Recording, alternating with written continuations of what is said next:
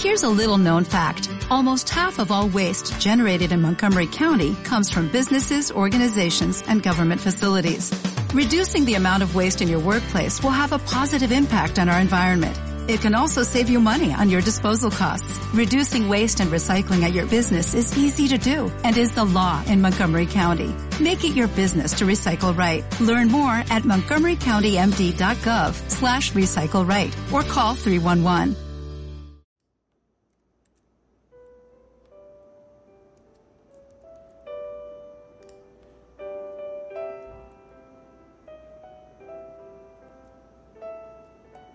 Paz de Cristo, amados hermanos, querida iglesia, estimados amigos que nos escuchan a través de esta reflexión. Hoy quiero hablar de un tema importante. Lo he titulado No juzgue, sea tolerante. Hablemos de la mentira. Hablemos de juzgar. Hablemos de la tolerancia de examinar nuestra actitud y de legalismo y de dos extremos que tenemos que evitar. Dios permita que en el poco tiempo podamos tratarlo. Esta mentira toma varias formas. Escuche. Jesús dijo, no juzgue, por lo tanto nunca digo a alguien que está equivocado. Expresión de una persona. ¿Quién soy yo para practicar o decirle qué hacer? Es otra mentira. No quiero ofender a nadie. Otra mentira. Todas las reglas que tiene la iglesia son legalismo. Otra. No me gusta que me digan nada. Yo sé cómo manejar mi vida. Pregunto, ¿serán ciertas estas afirmaciones? Veremos algunas muchas mentiras del mundo. Estas son verdades a medias. Juzgar. ¿Cuál es el problema, amados hermanos, con juzgar a otros? Mateo capítulo 7, verso 1 al 4 dice la escritura. No juzguéis para que no seáis juzgados porque con el juicio con que juzgáis seréis juzgados, y con la medida con que medís os será medido.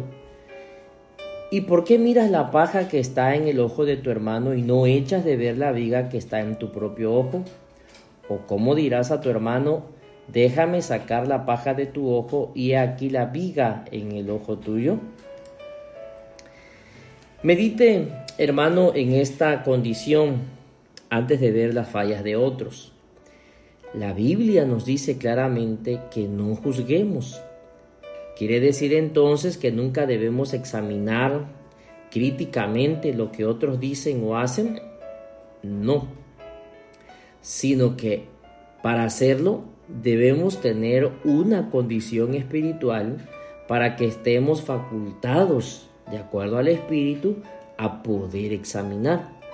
Hay una diferencia entre juzgar, exhortar o amonestar.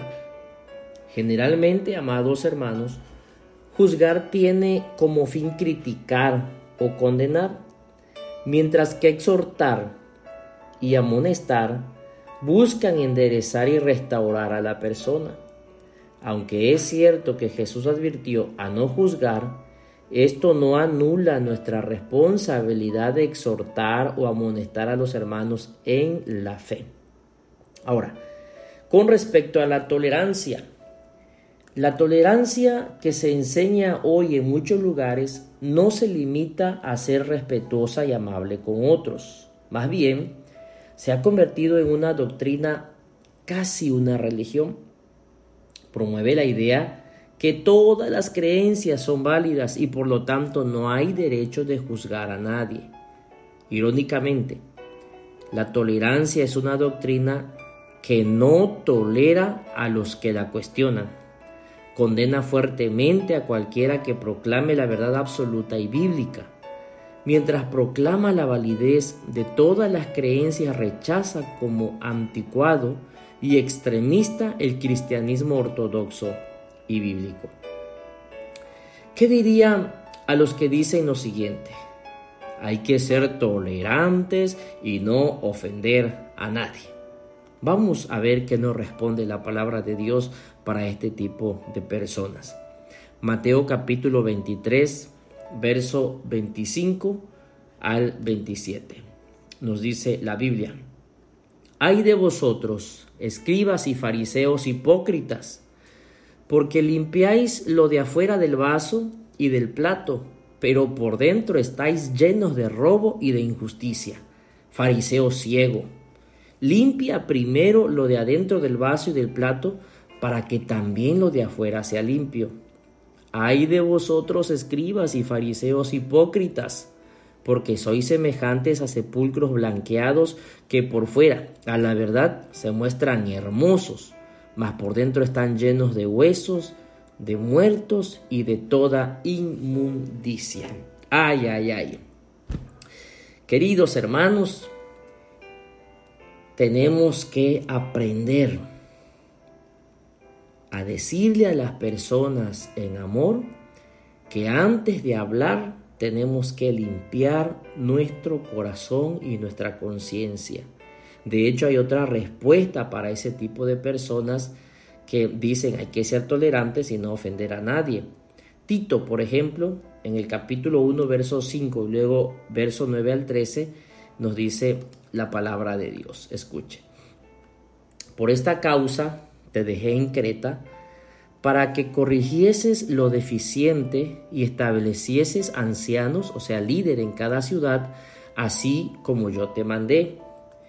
Retenedor de la palabra fiel, tal como ha sido enseñada, para que también puedas exhortar con sana enseñanza y convencer a los que te contradicen, porque hay aún muchos contumaces, habladores de vanidades, engañadores, mayormente los de la circuncisión, a los cuales es preciso tapar la boca, que trastornan casas enteras enseñando por ganancia deshonesta lo que no conviene. Uno de ellos, su propio profeta, dijo, los cretenses siempre mentirosos, malas bestias, glotones, ociosos, este testimonio es verdadero, por tanto, repréndelos duramente para que sean sanos en la fe. Aleluya.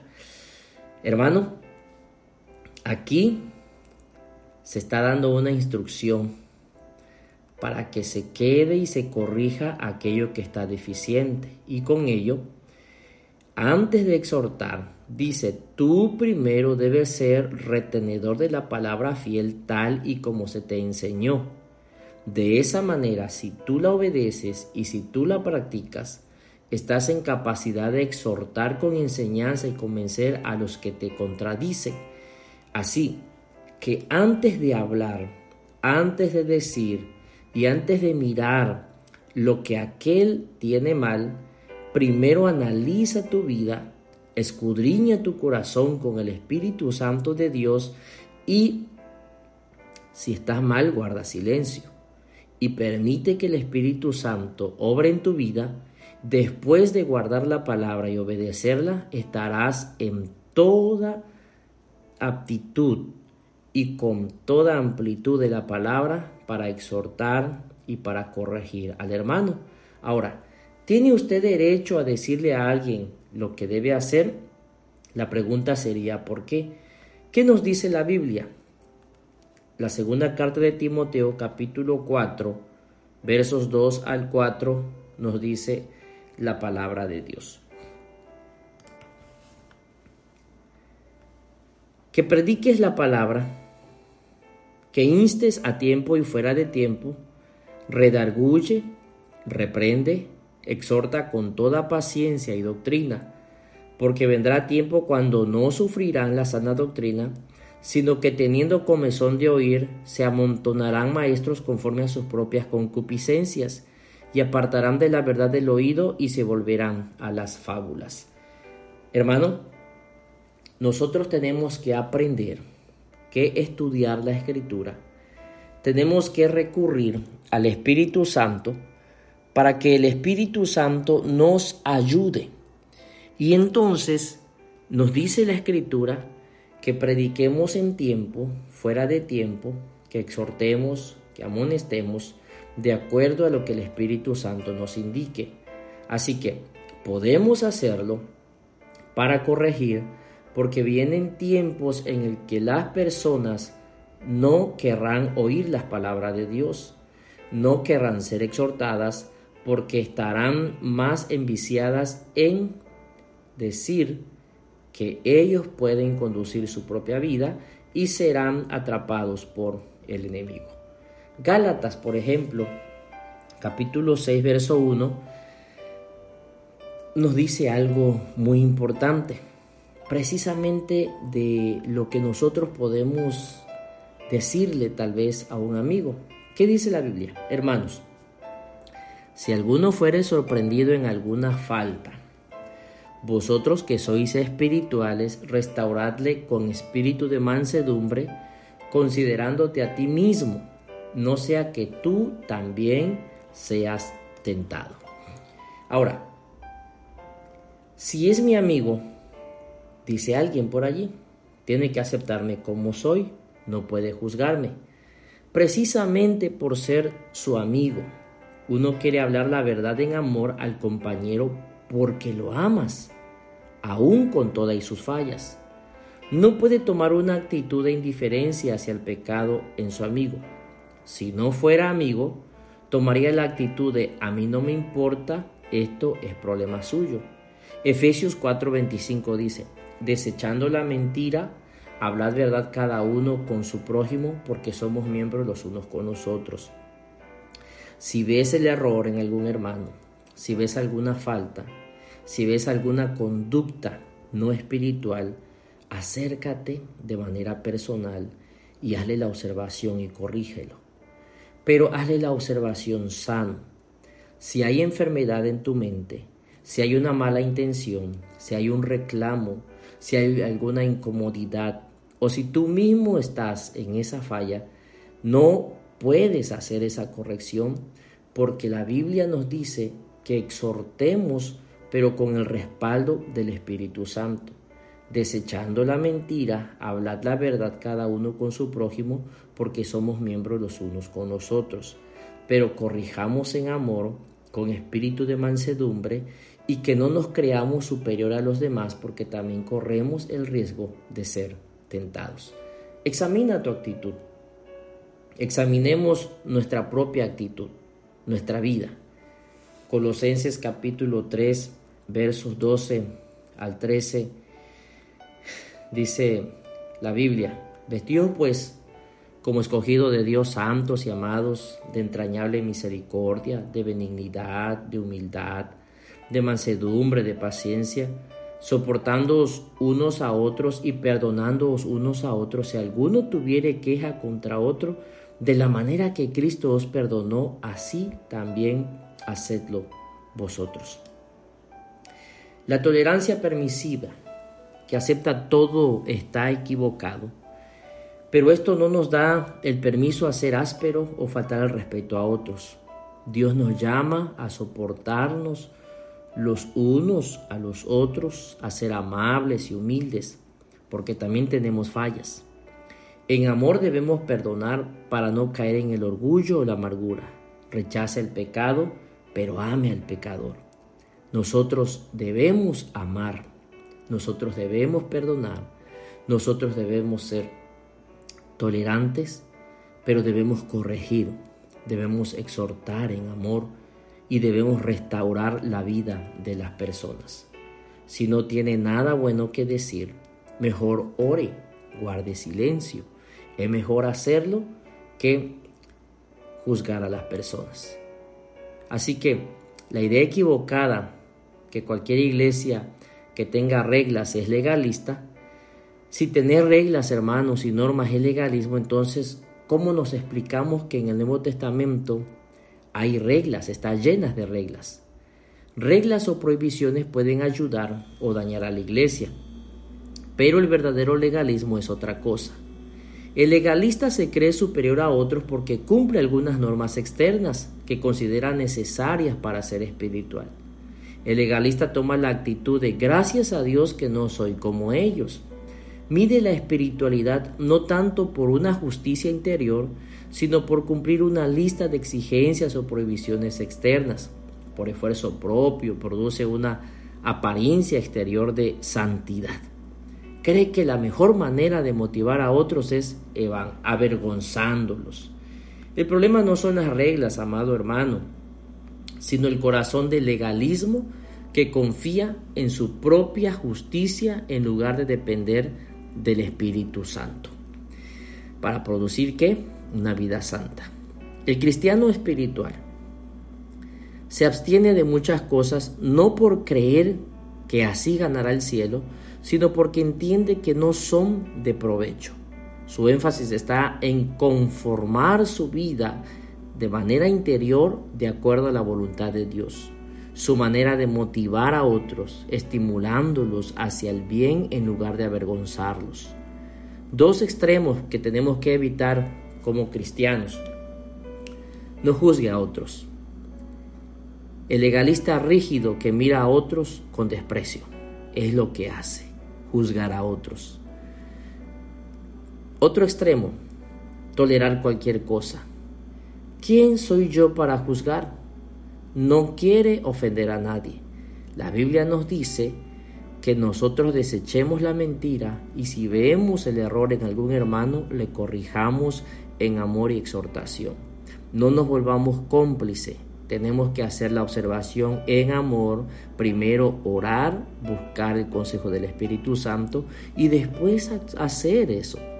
No se trata de ver el error y publicarlo, de ver el error y andar comentándolo porque eso daña el corazón y eso además no es una buena práctica para un hijo de Dios. Ambos extremos que muestran una falta de amor y una indiferencia hacia otros.